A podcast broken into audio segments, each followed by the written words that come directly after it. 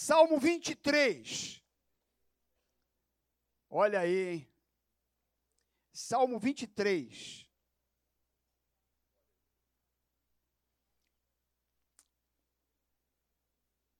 Achou o Salmo 23? Abre a Bíblia no meio. Vamos ver os seis versículos que diz assim: O Senhor é o meu pastor, nada me faltará. Ele me faz repousar em pastos verdejantes. Leva-me para junto das águas de descanso. Refrigera minha alma. Guia-me pelas veredas da justiça por amor do seu nome. Ainda que eu ande pelo vale da sombra da morte, não temerei mal nenhum, porque tu estás comigo. E o teu bordão e o teu cajado me consolam. Preparas-me, preparas-me uma mesa na presença dos meus adversários. Unges-me a cabeça com óleo, o meu cálice transborda. Bondade e misericórdia certamente me seguirão todos os dias da minha vida, e habitarei na casa do Senhor para todo o sempre. Amém. Senhor, muito obrigado pela tua palavra, por esse momento em que o Senhor nos dá como graça para compartilharmos a Sua palavra. Esse salmo que tanto nos abençoa, que o Teu Espírito Santo possa trazer a, aos nossos corações aquilo que Tu tem preparado para cada um de nós. Nós te louvamos em nome do Senhor Jesus. Amém. Pode tomar o seu lugar. Meus irmãos, o Salmo 23 é, acredito eu, que principalmente o versículo 1, o Senhor meu pastor e nada me faltará, o texto, o versículo mais conhecido da Bíblia. Não é verdade? Nós temos alguns versículos que são assim, aqueles né, que são os top, né? Por exemplo, é, porque Deus amou o mundo de tal maneira que deu seu Filho unigênito para todo aquele que nele crê não pereça, mas tenha a vida eterna. Isso aí todo mundo conhece, João 3,16. Por exemplo, é, tudo posso naquele que me fortalece. Filipenses 4,13. Tem mais algum? Tem, que todo mundo fala e conhece. Me ajuda aí a lembrar. Um, todo mundo fala. Também então, tem alguns versículos, meus irmãos, que são assim aqueles que, né?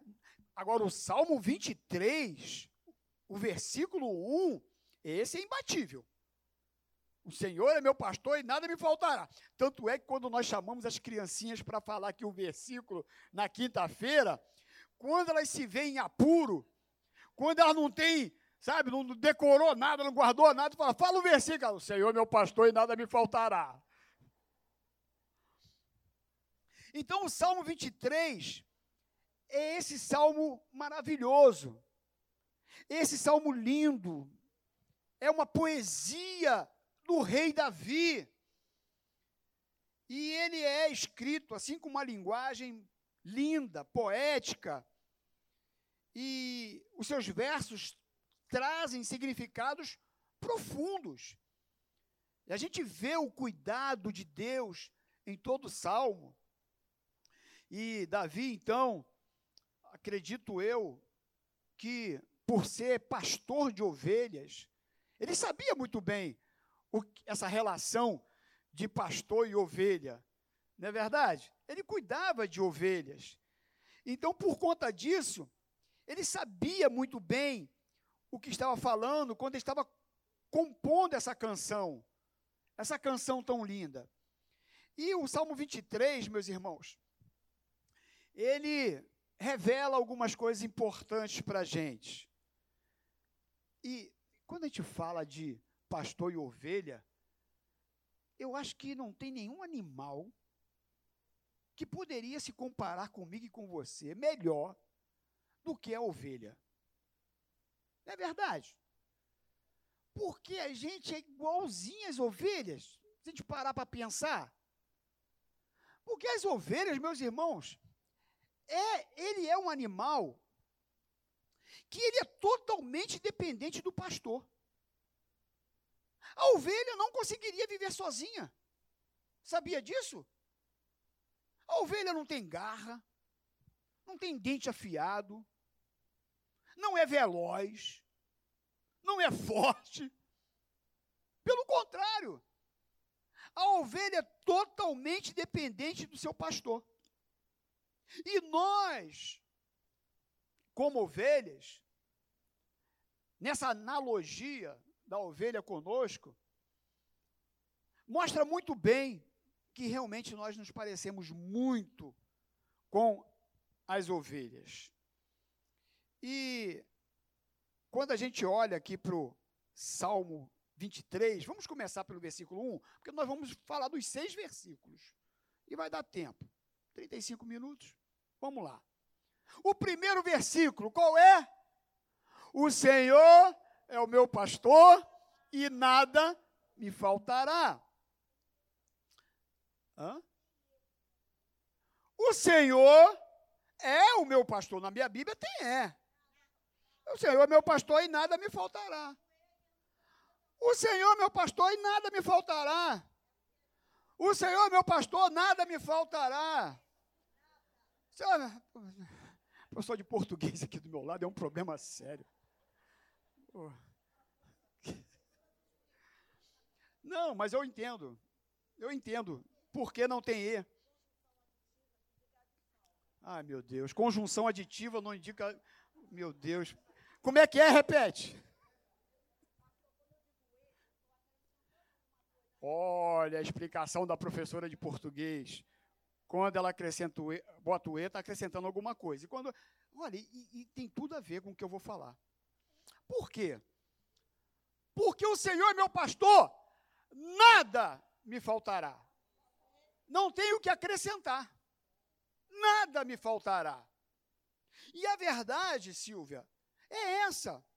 Quando Davi, ele escreve esse salmo e começa falando isso, o Senhor é meu pastor, nada me faltará. A gente olha para o Senhor Jesus e a gente vê também a providência dele em relação à nossa vida. Como que ele cuida de nós? Até porque Jesus, ele se identifica como o bom pastor. João capítulo 10, ele diz isso: Eu sou o bom pastor. Então Jesus é o bom pastor.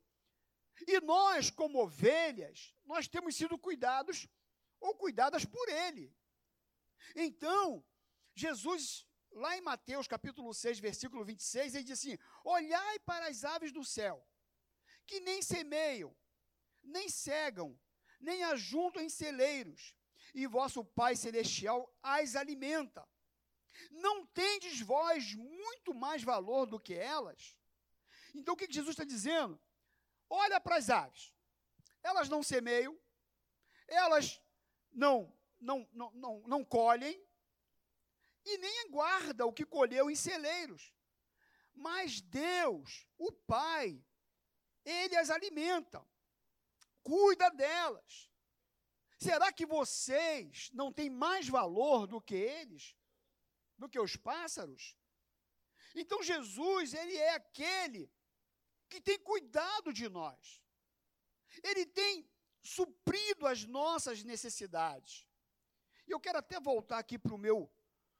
Meus irmãos, eu comecei a preparar essa palavra, e a gente olha, né, um, salmo que é tão conhecido e tão simples, simples porque nós já conhecemos e lemos tanto, mas as informações são tantas, tantas a respeito do salmo, que é impressionante.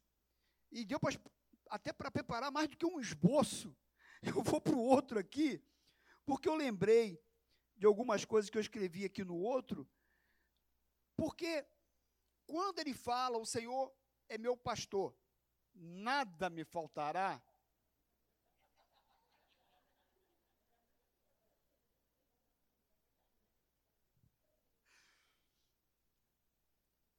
Davi sabia do comportamento das ovelhas. Quando ele fala isso, pastor Carlos, ele sabia como que as ovelhas, porque ele era pastor e cuidava das ovelhas. Ele sabia que as ovelhas eram frágeis. Ele sabia que as ovelhas eram dependentes dele, do pastor. E aí, quando a gente olha para o nosso Deus, um Deus fiel, um Deus que guiou o povo pelo deserto, um Deus que supriu toda a necessidade do seu povo quando ele tira do Egito, sabe, com nuvem para proteger do sol, com fogo para proteger do frio à noite. Mandou pão do céu, mandou o maná. Então a gente vê um Deus desde sempre sendo um Deus fiel, um Deus que cuida do seu povo. Então, nessa manhã, eu já queria começar com essa palavra para o teu coração. Você é ovelhinha do pastor Jesus Cristo e ele tem cuidado de você. Ele supre todas as suas necessidades, as minhas necessidades. E sabe, meus irmãos, não tem um pastor que possa cantar essa canção que Davi compôs melhor e com mais sintonia e mais afinado, Estevão. Que eu não sei onde você está. Que isso, rapaz, está ali. Onde está o Oli? Onde está o Estevão? Então, eu voltar aqui para o fio da meada. Não tem ninguém que cantou essa canção com mais afinação, com mais harmonia do que Jesus Cristo. Não tem um pastor que possa ter cantado essa canção, sabe, de uma forma tão harmônica como ele. Jesus, ele é aquele que cuida, é aquele que nos guarda, é aquele que supre todas as nossas necessidades.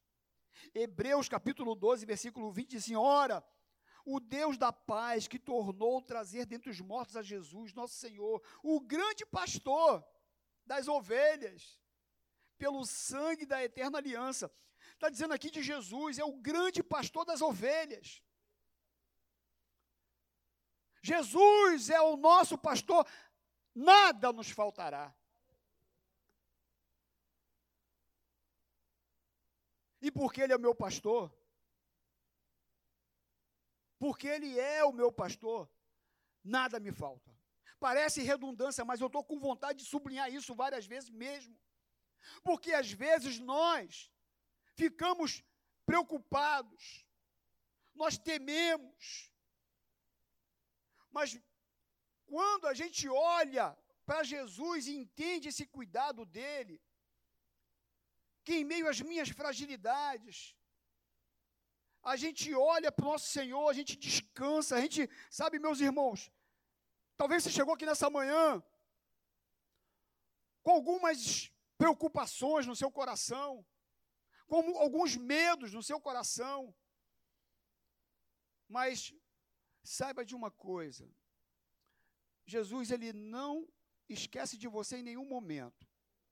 Porque como Davi e como Jesus, que certa vez ele falando das ovelhas, porque as ovelhas ela conhece a voz do pastor. Tem um vídeo muito legal, depois vocês podem ir na internet, de um monte de ovelhas, e aí então vem um, um grupo de turistas, e aí o pastor manda eles chamarem as ovelhas. E esses turistas ficam chamando as ovelhas. Aí grita lá pelo nome, faz uns, uns barulhos com a boca. Eles fazem de tudo para ver se a ovelha vem. As ovelhas não saem do lugar. Mas quando o pastor faz o seu sinal, quando ele chama as ovelhas, todas elas vêm aonde está o pastor, porque elas conhecem a voz do pastor. A mesma coisa, sabe, meus irmãos, é Jesus Cristo. Quando nós somos ovelha, nós conhecemos a voz dele, nós sabemos que ele é o nosso pastor, que Ele tem suprido as nossas necessidades, assim como Filipenses 4,19 diz assim: E o meu Deus, segundo a sua riqueza em glória, há de suprir em Cristo Jesus cada uma de vossas necessidades. O salmista Davi, sendo pastor, guiava seus rebanhos de ovelhas para os lugares onde elas teriam tudo que era necessário à sua sobrevivência. Assim ele vê Deus em relação ao cuidado para com seus servos.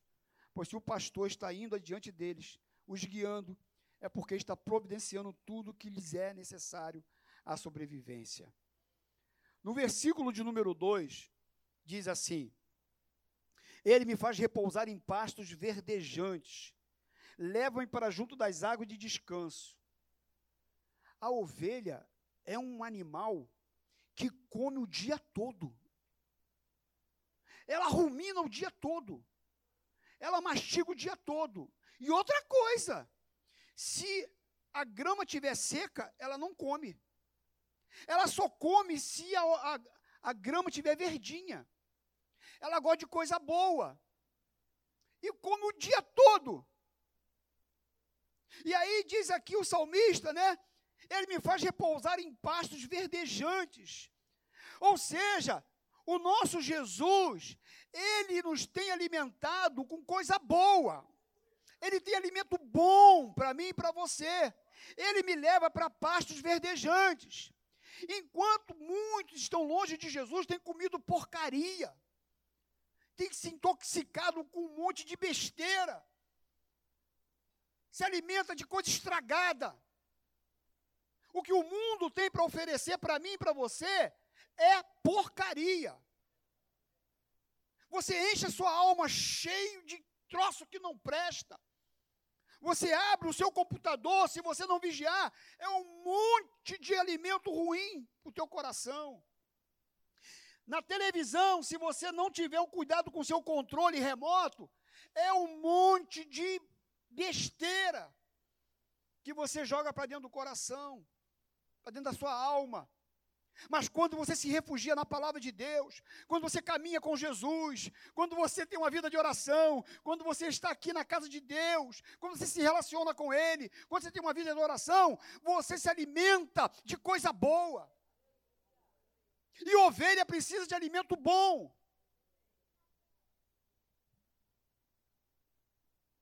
A mesma coisa ele diz aqui sobre a água: leva-me para junto das águas de descanso. Você sabia que as ovelhas, eu, eu agora estou craque em ovelha, porque ontem eu, eu, pesquisei tudo de ovelha.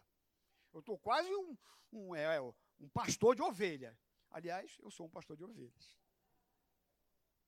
Nós somos, né, pastor? E a gente conhece as ovelhas. É. Olha só, vê se não é igualzinho. As ovelhas têm medo de água de rio com água corrente forte. Ela tem. Ela se assusta. Ela não vai. Porque se ela molhar a lã dela, ela não tem força para sair. E ela morre afogada. Então, ela precisa de água tranquila. Por isso que ele fala aqui: levem para junto das águas de descanso. E aí ela sente segurança quando ela vê aquela aguinha tranquila, limpa. Porque nós, ovelhas, que eu também sou ovelha do pastor, a gente se assusta facilmente. Qualquer coisa a gente já fica assustado. A gente já fica com medo.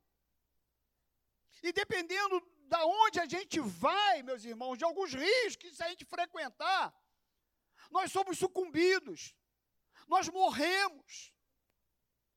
Mas só que o nosso pastor, ele tem nos levado para águas tranquilas. Quando você está perto dele, quando você anda com esse pastor e deixa ser guiado por ele, ele te leva a águas tranquilas. Teu coração, sabe, fica em paz. Você não fica uma ovelha agitada, com medo, com ansiedade, com aflição, com angústia. Porque Ele sacia a tua sede. Ele te leva a águas tranquilas. água de descanso. Ele tira as tempestades da alma e traz paz que você precisa. E aí, no versículo seguinte, diz assim: refrigera minha alma. Ah, meus irmãos, as ovelhas, elas são. Ovelha é um negócio, rapaz. O bichinho para dar problema para o pastor. Não, lá, não é aqui. Aquela ovelhinha lá. Elas, se viam um, um mato assim, elas, bum, elas se embrenham, às vezes é cheio de espinho. Ela não tem noção, não tem discernimento. Elas, elas são meio confusas, elas, inclusive, sabia que elas não enxergam direito, Silvia? Enxerga não, são cegas, vê tudo embaçado. Por isso é precisa do pastor. E aí elas se embrenhavam, elas se embrenham no meio dos espinhos, pastor.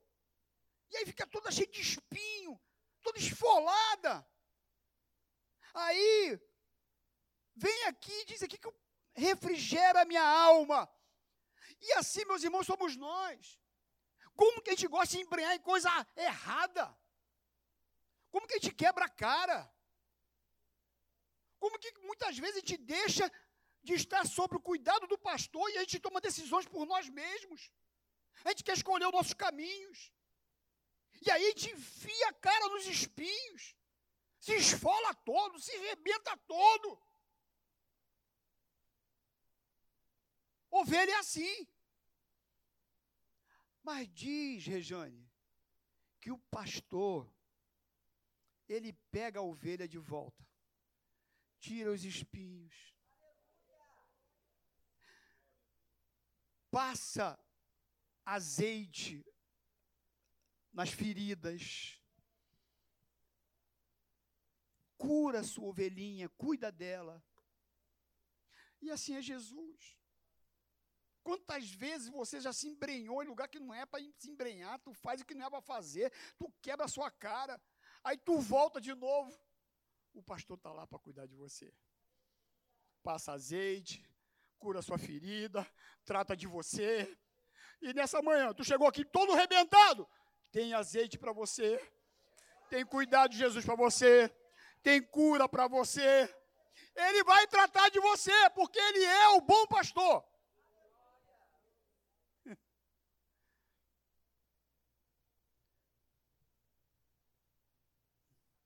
Ele refrigera a minha alma. E aí, por conta das nossas decisões erradas, nossas falhas, às vezes a gente anda com o coração angustiado, né? E aí vem o bom pastor e traz refrigério para a nossa alma. Como é bom receber refrigério de Jesus. Como é bom poder ser cuidado por esse Jesus. E aí diz aqui o salmo: guia-me pelas veredas da justiça por amor do seu nome. E é justamente isso. Ele dirige, sabe, os nossos caminhos. Ele nos leva pelo caminho reto. Porque se a ovelha andar sozinha, ela erra o caminho. Ela anda por caminhos errados. Mas ele diz aqui: guia-me pelas veredas da justiça por amor do seu nome. Por amor ao nome dele, ele tem nos guiado para um lugar certo e correto. Ele aplana o terreno tortuoso. Ele nos mostra o caminho. Meus irmãos, Antes de você tomar qualquer decisão, ore a Ele, fala com Ele, pede direção. Para que você não decida errado, não escolha errado. Você está diante de uma decisão na tua vida? Ore. Fale com Ele. Fala, Jesus, me guia nessa situação. Me mostra o caminho nessa minha decisão. Porque o pastor, ele guia pelas veredas da justiça, sabe, pelo caminho reto, pelo caminho certo.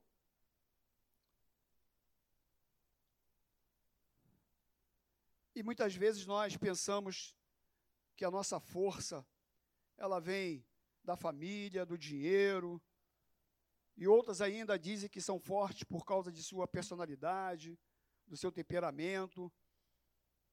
No entanto, todas essas motivações são limitadas em comparação ao refrigério, ao renovo que Deus tem para nós.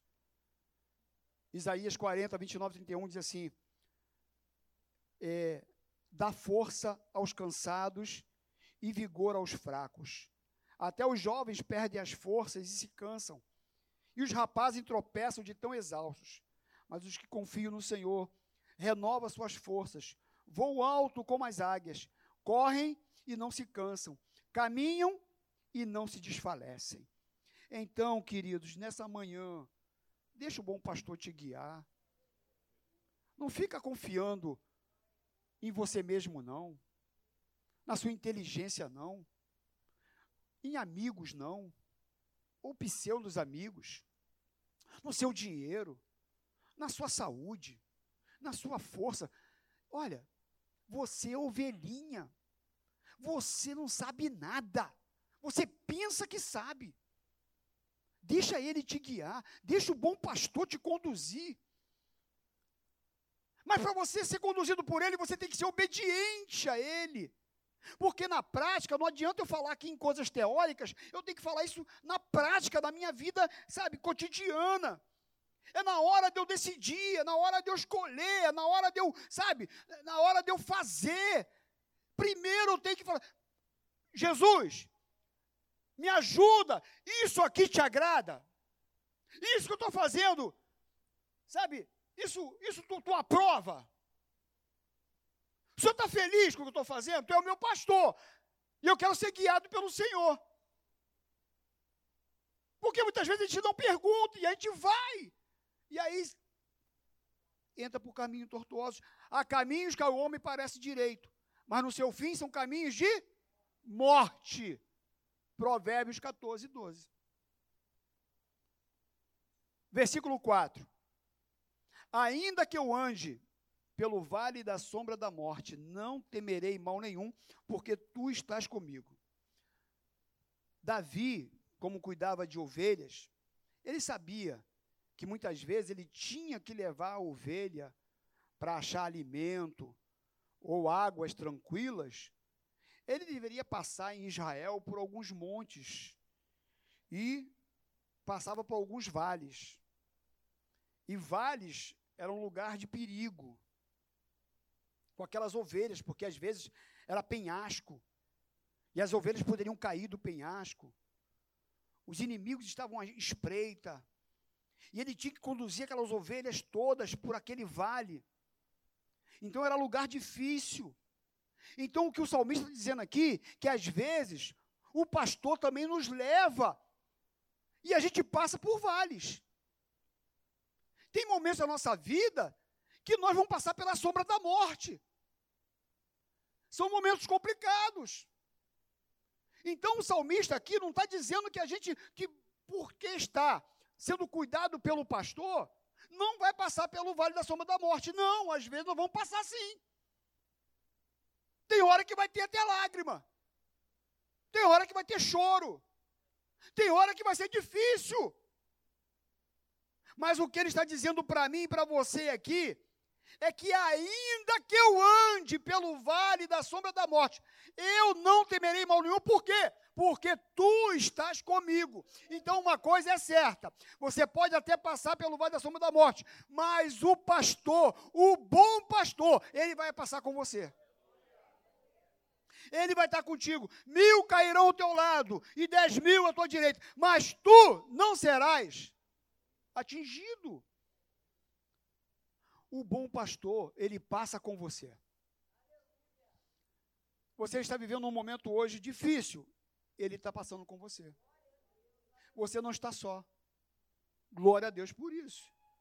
E aí, diz aqui o seguinte: ainda que eu ande pelo vale da sombra da morte, não temerei mal nenhum, porque tu estás comigo.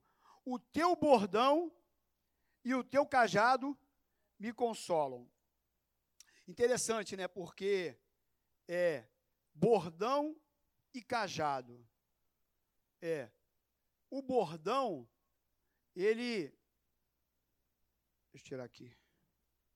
O bordão e o cajado são dois instrumentos que o pastor tinha nas mãos. Um era uma vara para proteger dos inimigos e afastar os inimigos da, quando queriam atacar as ovelhas. E outra era tipo um, um ponto de interrogação, né? com um cabo maior. Um é para afastar os inimigos das ovelhas, e o outro é para trazer a ovelha para perto dele. Porque ovelha é um negócio sinistro, meus irmãos. Vem cá, Hudson. Hum. vem cá, vem cá, Isa. Vem cá, Saulo. De vez em quando a gente quer sair do rebanho, meus irmãos. Se der mole, a gente dá uma fugida. Ah, ah, tá aqui no rebanho, tudo bonitinho, tudo juntinho. Aí vem a ovelhinha e quer sair. Estou imitando até a ovelha. Aí, Rayane, cai lá no buraco, quebra a cara toda. Aí ele fica agarrado lá, não consegue sair, quer voltar para o rebanho, mas não consegue, porque está lá agarrado. Aí o pastor vai lá com o seu cajado, puxa de volta, vem para cá, ovelhinha. Teu lugar é perto de mim. Teu lugar é junto aqui no rebanho. Para com esse negócio de querer sair de perto do rebanho. Para com esse negócio de sair de perto de mim. Então, ele diz aqui, ainda que eu ande pelo vale da sombra da morte, não temerei mal nenhum, porque tu estás comigo. O teu bordão e o teu cajado me consolam. É consolo para a gente.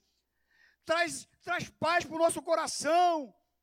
Ele cuida, ele afasta o inimigo, ele traz a gente para perto, ele abraça a gente de volta. E o lindo é isso, né? Que o pastor, ele vai atrás da ovelha, ele não desiste de você.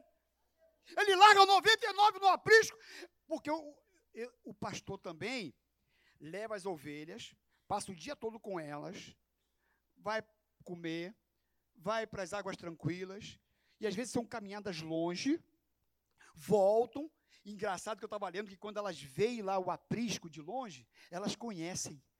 E elas ficam toda felizinha, porque está chegando no aprisco.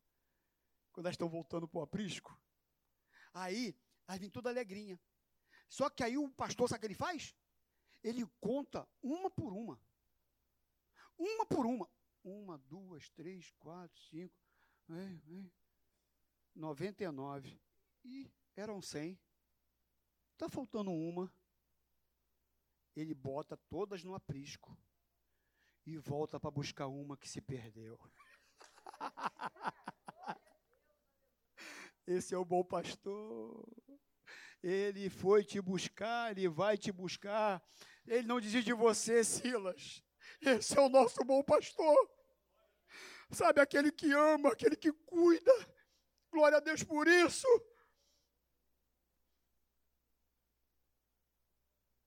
E aí no versículo 5: Preparas-me uma mesa na presença dos meus adversários. Unge-me a cabeça com óleo, e o meu cálice transborda. Sim, ele diz aqui: Prepara-me uma mesa na presença dos meus adversários. As ovelhas do pastor têm inimigos, mas ele as conduz à vitória e honras perante ele. Porque ele diz aqui: Preparas-me uma mesa na presença dos meus adversários. Ele nos guarda diante dos ataques do inimigo. Quando você está sob o cuidado do bom pastor, o inimigo não te toca. O inimigo não te alcança. Ele não tem negócio de boca no sapo, não tem negócio de boca não sei aonde, não tem de, de cruzilhada, não tem, não, não tem nome, não, não, não tem. O sangue de Jesus Cristo está sobre a tua vida. Está sobre você, sobre mim. E o inimigo, quando vê o sangue, meus irmãos, ó, é sangue, é sangue do bom pastor, dado pela ovelha. Então, ele prepara uma mesa com a vitória, com a bênção. E ele diz assim: unge minha cabeça com óleo. As ovelhas também dava muita mosca, ou dá muita mosca às vezes na cabeça da ovelha, incomoda ela e angustia a ovelha. Mas diz que o bom pastor, ou o pastor, ele vem com óleo e ele derrama sobre a cabeça da ovelha. E aquele óleo afasta as moscas. E quando o Espírito Santo é derramado sobre você, sobre a tua vida, aquilo que é ruim dá lugar àquilo que é bom, aquilo que é poderoso, aquilo que é unção, aquilo que é autoridade, aquilo que é graça. E o óleo é derramado sobre a cabeça da ovelha. Bondade e misericórdia, versículo 6. Certamente me seguirão todos os dias da minha vida e habitarei na casa do Senhor para todos sempre. Ah, meus irmãos, coisa linda é esse final. Bondade e misericórdia. Certamente me seguirão todos os dias da minha vida e habitarei na casa do Senhor para todos sempre. Bondade, porque mesmo sem merecermos, Ele nos ama. A sua misericórdia é a causa de não sermos consumidos. Aquele que é obediente, segue o bom pastor, segue a Jesus, sempre irá experimentar de sua bondade e misericórdia. Ela me seguirá. Meus irmãos, a bondade e a misericórdia, eu não preciso estar correndo atrás, sabe, de sinais, de bondade. Se eu obedecer o bom pastor, a bondade dele e a misericórdia vai me seguir todos os dias da minha vida. Isso é promessa. Deuteronômio 28, 2 diz assim: E todas estas bênçãos virão sobre ti e te alcançarão, quando ouvires a voz do Senhor teu Deus. Sabe, meus irmãos, o que eu preciso em 2023 é da presença do bom pastor, pois só ele me satisfaz. Eu queria, para terminar, só ler um trecho de um livro que eu li que muito me abençoou, do pastor Sérgio Elias, que é Heróis Anônimos.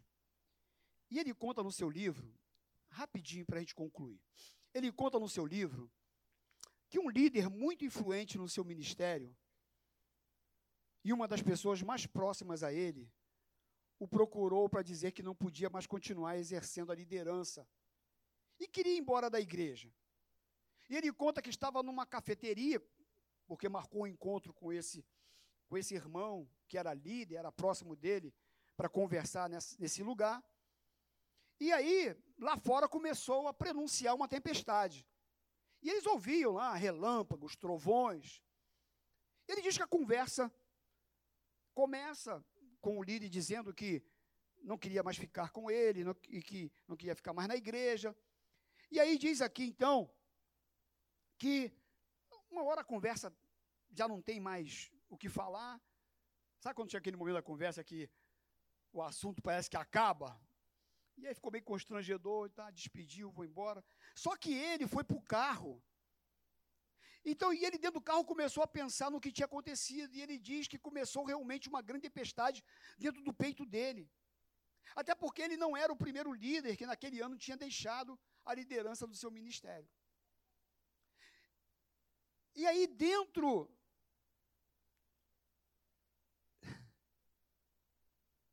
dentro daquele carro, com aquela tempestade acontecendo pelo lado de fora, e dentro do peito dele uma tempestade acontecendo com ele. E ele diz que começou a questionar Deus e perguntar: Eu não entendo, Senhor. Eu tenho procurado ser fiel no ministério pastoral que eu recebi do Senhor para essa igreja. E pessoas chaves na liderança ou me deixam para ir para outras igrejas, ou simplesmente desistem dos seus cargos e ministérios. Estou por demais frustrado e sem ânimo para continuar. E ele disse que não se conteve e ele chorava fortemente. Ele até disse que não se lembrava de sentir pena de si mesmo daquela forma. O fardo ministerial estava muito pesado e Deus parecia não fazer nada para facilitar as coisas. Pelo menos é o que ele pensava. E ele disse que era como se estivesse vendo o maligno assentado sorrateiramente no banco do carona, balançando afirmativamente a cabeça, demonstrando entender o seu drama e concordando com ele. É, você tem razão. Deus não está nem aí para você, teu ministério. Ó. E ele começou a se lembrar do dia que foi chamado para o ministério pastoral, ainda na juventude, e a maneira como que apaixonadamente aceitou o chamado. E ele chora por aquela lembrança. E ele passa então o tempo chorando e questionando a Deus no interior do seu carro, enquanto a chuva caía pesadamente pelo lado de fora. E o coração angustiado, apertado, ele começou a se lembrar de cada líder desistente que havia evangelizado, batizado, discipulado. Foi quando ele ouviu uma voz doce que lhe perguntou: O que você possui nesta vida? O que você tem, Elias? Era uma voz que vinha de um lugar familiar dentro de mim, mas ao mesmo tempo fora de mim. A voz de Deus. A voz não abafou o barulho dos trovões lá fora, mas emprestou uma estranha e conhecida calma ao temporal, ao temporal dentro do meu peito. Não entendi a pergunta, mas gostei da voz. Deus ainda queria falar comigo, ele ainda se importava, pensei. Enquanto olhava para o banco do carona e sentia como se o maligno envergonhado estivesse retirando sorrateiramente do meu carro, em direção ao temporal do lado de fora, e a voz continuou: Então, meu filho, o que você tem nessa vida? E ele respondeu: Tenho tantas coisas, Senhor. Repliquei: O que, por exemplo? Eu tenho uma vida que o Senhor mesmo me concedeu. Eu tenho uma esposa. Eu tenho um filho. Eu tenho uma nora. Eu tenho uma netinha. Eu tenho um ministério pastoral. Eu tenho uma igreja. Eu tenho um carro. Eu tenho um cachorro. E ele foi detalhando uma série de coisas e pessoas até onde ele pôde se lembrar. Pois bem, continuou brandamente a voz, mas o que você realmente tem? Qual dessas coisas você pode realmente reter em suas mãos? E pedir que se vão de você temporariamente ou eternamente? Você pode impedir alguma coisa desse, desse, desse tipo? Pense na sua esposa, por exemplo. Se a morte a visitasse, existe alguma coisa que você pudesse fazer para impedir que ela fosse? Se o seu filho com a sua nora, a sua neta, se eles decidissem se mudar para outro país, um lugar bem distante, alguma coisa que você pudesse de fato fazer para mantê-los sempre por perto? Enquanto o seu ministério, que ministério você teria se eu não houvesse concedido?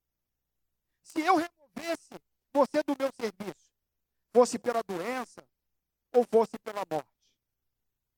O que você podia fazer com relação a isso. Se eu removesse você do ministério, por doença ou por morte, o que você podia fazer em relação a isso? E a igreja que você pastoreia? Quem ela pertence de fato? Quem comprou ela com alto preço de sangue? E o seu carro? E o seu cachorro? E finalmente os líderes da igreja, a quem eles realmente pertencem? Por acaso não pertence todos a mim, Senhor de tudo e de todos? Então, meu filho, o que você realmente tem nessa vida? Encurralou-me o Senhor. Eu não havia me dado conta de que o temporal já havia cessado lá fora. Tal senso de paz e doce curiosidade, inaugurados em mim por conta daquela estranha argumentação divina, com tantos desdobramentos intrigantes.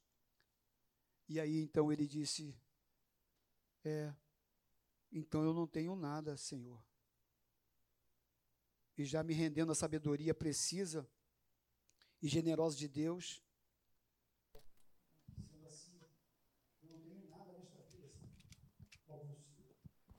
som, som, som, som, som, som, tá escutando? Som, som, som, som, som, e som, som som, som, som, som e som. Som, som, só a ei, ei.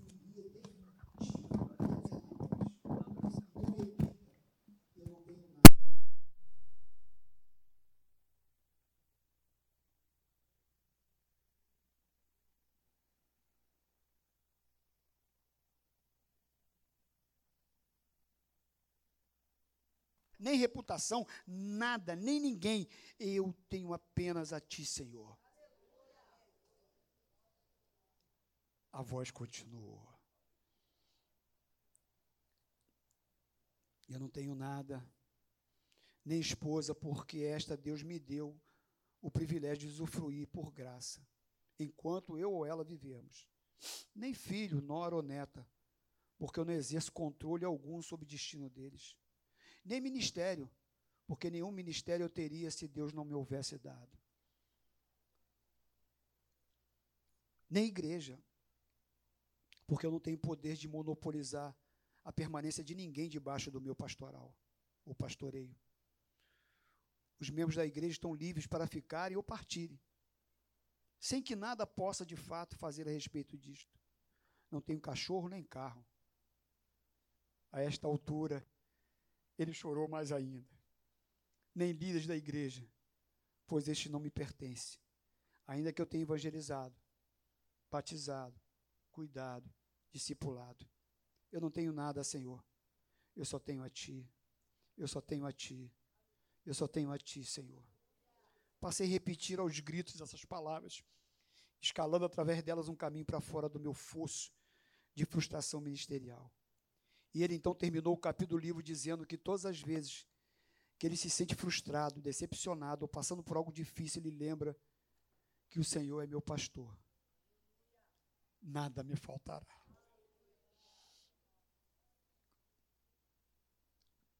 Quando a gente lê esse versículo, sem ler, é justamente por isso, porque o Senhor é meu pastor, nada me faltará. Nada pode acrescentar aquilo que Ele é para mim. Ele me satisfaz por inteiro. Ele é a razão de na minha vida e na tua vida. Nós não temos controle e poder de nada. Nada, nada, nada. Tudo que temos foi o Senhor que nos deu. E a única coisa que ninguém pode roubar de nós ou tirar de nós é a Sua presença. O Senhor é o meu pastor, nada me faltará.